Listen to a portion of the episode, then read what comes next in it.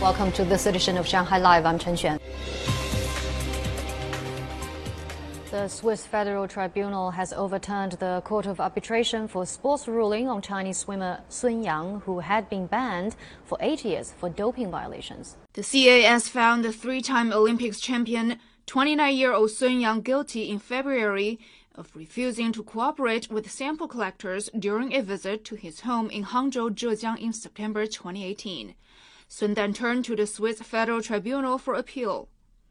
The main question of the Swiss Federal Tribunal concerns the chairman of the three judge panel over the CAS hearing, 62 year old former Italian Foreign Minister Franco Frattini, who, according to Sun's lawyers, has posted several allegedly racist comments on social media. This has led the Swiss Federal Tribunal to believe that it is possible Frattini did not run the hearing fairly or impartially.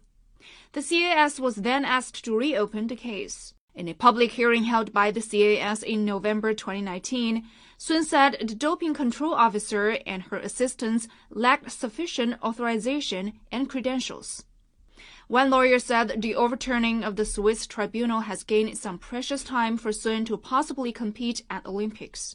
If the results of the hearing come after the Tokyo Games, and the results of the second hearing also find Sun guilty of doping, Sun's scores at Tokyo Olympics will be invalidated and he'd be stripped of any medals he would have won.